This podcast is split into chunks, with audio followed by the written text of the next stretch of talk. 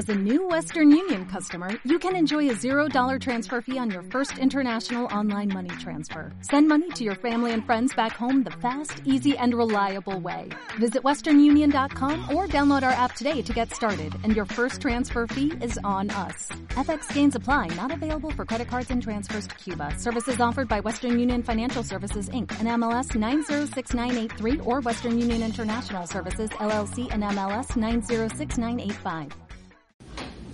Y entonces llega este jovencito, la pide matrimonio, pero antes hacen tres días, ya casados, de abstinencia. La palabra abstinencia significa no comer carne los viernes. Y ojalá que toda la vida ustedes nunca coman carne los viernes. Pero solamente cuaresma es pecado. No es cuestión de pecado, hija, es cuestión de amor. Si Jesucristo fue clavado en la cruz el viernes, ¿Qué no puedes hacer? Una pequeña penitencia. Y al marido, oblígalo, ni le preguntes. Simplemente sírvele chiles rellenos, calavitas empanizadas, eh, lo que tú quieras, pero no le des carne los viernes. Te lo va a agradecer porque no le van a doler las rodillas por el ácido úrico. ¿eh? Te lo van a agradecer porque lo enseñas a, hacer algo por Dios los viernes. ¿eh? Esa penitencia. Bueno, abstinencia no solamente es en la mesa, también es en el lecho matrimonial el viernes, como norma, los católicos, normalmente ese día es de abstinencia. La que entiende bien, la que no, ni se lo explique. ¿eh? ¿Eh? Entonces, la santidad del matrimonio. Señor, yo me caso con esta joven no para satisfacer mis pasiones, sino para formar una familia donde se alabe tu santo nombre.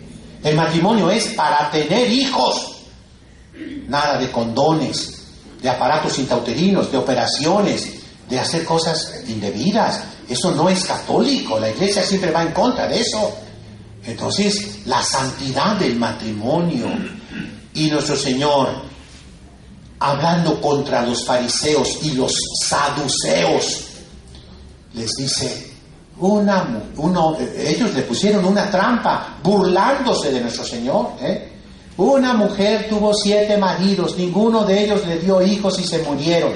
En el cielo, cuando resucite, ¿de cuál de los siete será la mujer? Y Cristo les pone una barrida. Insensatos, lean las escrituras.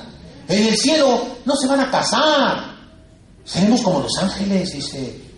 Tontos, así les digo, les dio una buena avergonzada, ¿verdad? Y por ese motivo también no quieren este libro. Luego, la fidelidad a una única esposa. Una sola. Los judíos podían tener muchas para San Quintín, los que han ido, a la parte derecha hay un letrero que dice Sarajemla. ¿Quién lo ha visto alguna vez? Ah, tú lo has visto, ¿verdad? ¿Y qué es Sarajemla? Busquen el libro del mormón. Y ahí viene. Sarajemla era una colonia de mormones norteamericanos donde venían y cada uno traía siete, ocho mujercitas gringas, ¿eh? Negritas a veces, ¿eh? Que a gusto, ¿verdad? La poligamia, los musulmanes y los mormones son idénticos ¿eh? en muchísimas cosas. ¿eh? Es una religión muy fácil, que secretamente te permite lo que te dé la gana. Y este libro iba contra los judíos. Los judíos podían tener muchas mujeres, podían divorciarse. Y aquí ya viene la ley del cristiano, una sola y para toda la vida. Los maridos digan, qué bueno. El culto a los ángeles. Los protestantes van contra los santos y contra los ángeles. En este libro de Tobías, el arcángel San Rafael, Dios que cura, Dios que sana, y ellos lo veneran, se postran en tierra. La caridad con los muertos. Para los judíos, un cadáver te mancha, te hace impuro de esa pureza ritualística que tenía. ¿Y qué hacía Tobías? Recogía a los muertos, los escondía en su casa y en la noche los enterraba con misericordia. De ahí viene en el catecismo católico las obras de misericordia. A ver, enseñar al que no sabe, corregir al que hierra, dar consejo al que no necesita. Eh, luego dice, consolar al que sufre, y, seguimos ahí, sufrir con paciencia los defectos del prójimo. Dice las flaquezas, pero si están gorditas, pues no se puede decir eso, ¿verdad? Las flaquezas del prójimo. Perdonar las injurias, hacer oración por vivos y difuntos. Las obras de misericordia corporales. A ver, monjitas, la primera.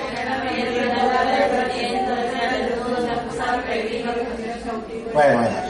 Dar de comer al hambriento, dar de beber al sediento, vestir al desnudo, visitar a los enfermos, dar posada al peregrino, redimir al cautivo, aquí llamamos al secuestrado, ¿eh? y, y luego dice enterrar a los muertos. Entonces las obras, los protestantes dicen, únicamente la fe nos salva, las obras no son necesarias. Y vamos a ver que Lutero decía, de la epístola de Santiago Apóstol, ¿eh? Faltó el padre Santiago Tiscareño, que a lo mejor llega dentro de un ratito, ¿verdad? Santiago dice, es una epístola de paja, esa no sirve, porque no le convenía. Y así los herejes, lo que no les conviene de la Biblia, no lo toman. Si ustedes dis- discuten contra un testigo de Jehová, van a ver esa terrible cosa. Ya lo estás agarrando, se te brinca, se te va a otro lado, se te va, te saca otro texto. ¿Por qué? Porque usan la Biblia nomás como un arsenal, un repertorio de armas contra la Iglesia Católica. Hay un letrero en Tijuana, casi pasando la central camionera, cuando van llegando, y dice, el Señor dice, amarás a Dios con todo tu corazón, con toda tu mente, con todas tus fuerzas. Y yo siempre he querido escribirle abajo, y a los católicos como a ti mismo. ¿Eh? Porque eso es lo que hay, un odio terrible contra los católicos. Y eso es en la Biblia de ellos, ¿no? A muchos protestantes, tú pregúntale, a ver, ¿de qué trata la epístola a los Efesios? No sabe. ¿De qué trata el profeta Malaquías? No sabe.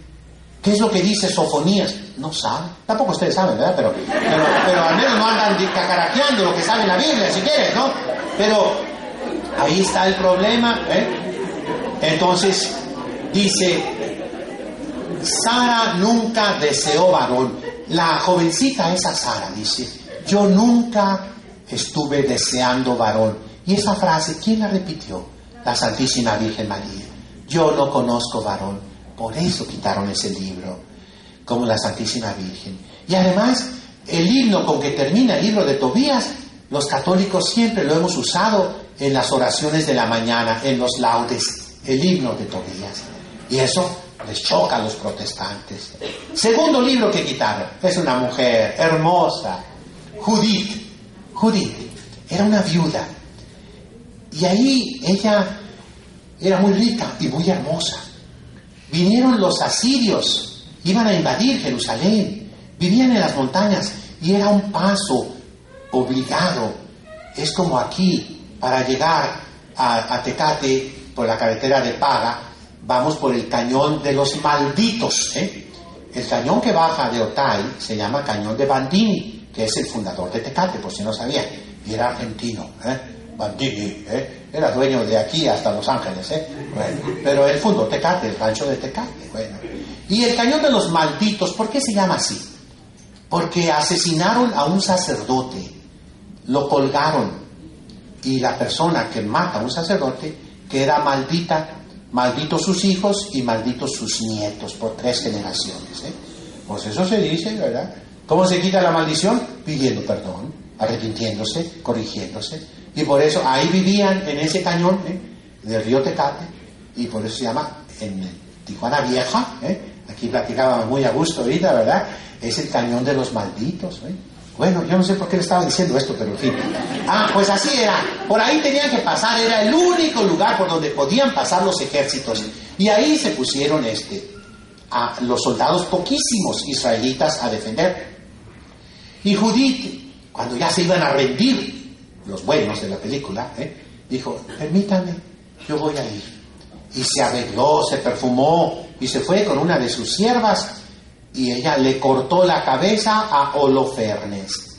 Y es símbolo de la Santísima Virgen María que sin mancha de pecado aplastó la cabeza de la serpiente. Ustedes ven en la película de la Pasión de Mel Gibson y todos tengan esa película, cómprenla, cópienla. Ya ahorita ya se puede hasta piratear, ¿verdad? Pues yo creo que sí, ¿verdad? O sea, ya, bueno, ¿a poco no la han hecho?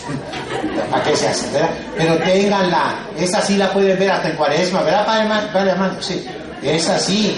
Y, yo, y ahora que está en arameo, a mí me encanta porque me gusta esa lengua tan hermosa, ¿verdad? La lengua que hablaba Cristo, nuestro Señor. Y ahí se ve al inicio cómo nuestro Señor le aplasta la cabeza a la serpiente.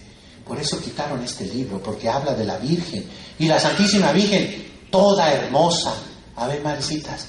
Tota pulcra es, oh María. Esa palabra tota pulcra viene del libro de Judith, que es imagen de la Virgen. Quítenlo, dicen los protestantes. Luego, en el libro de Judith, existen sacerdotes fuera de Jerusalén